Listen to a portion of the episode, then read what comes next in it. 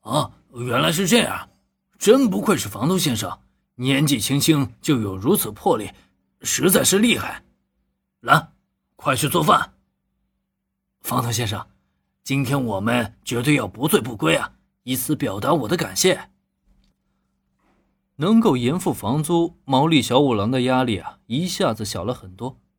只是这个中年大叔接下来的话，却让林恩的额头上不由得冒出了许多黑线。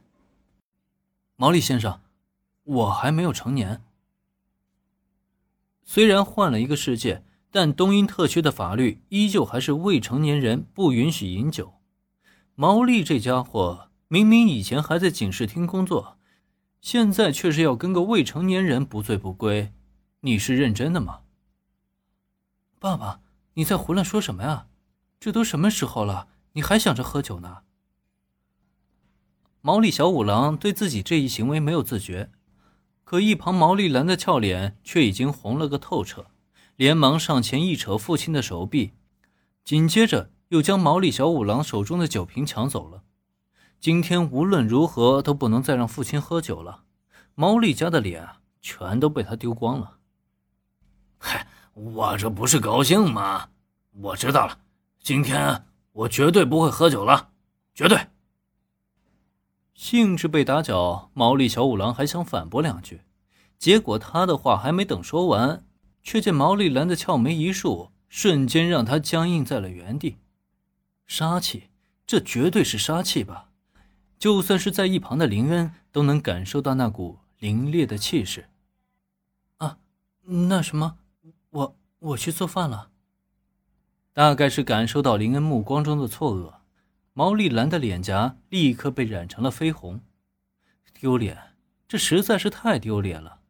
抱着酒瓶跑回厨房的毛利兰根本就不敢再看林恩一眼，自己一定是被房东先生误会成暴力的女孩子了。不过他却不知道，此时目视着他背影的林恩，却是在心中不停的感叹：“不愧是小兰，下得了厨房，上得了战场，简直完美啊！”嗯嗯，那么毛利先生，我们不如先坐下。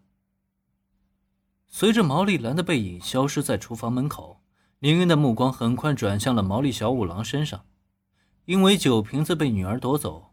这个中年大叔是一脸丧气的看着厨房的方向，同时肩膀也是软趴趴的怂了下去，看上去啊，那叫一个颓废。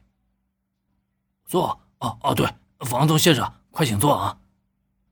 在林恩的提醒下，毛利小五郎总算是反应了过来，自己这边可是还有一位房东大人需要招待呢，忙不迭的振奋了起来，十分殷勤的邀请林恩坐下。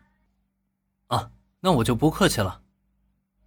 听说毛利先生是一名很有名气的侦探，而我呢，对侦探这一职业也挺好奇的。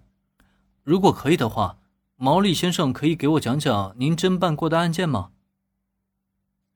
如果林恩真是一个十几岁的少年，跟这么一个中年大叔在客厅独处，气氛肯定会尴尬。但林恩并不是懵懂的少年。他很清楚如何与人拉近距离，并且正确沟通。这不，短短的几句话，他就轻易让毛利小五郎打开了话匣子。只是这话匣子一打开，想要再收回去可就难了。眼看着毛利小五郎大吹特吹、唾沫横飞的一幕，林恩不由得暗暗后悔啊！以后这种事情自己还是少做的为妙。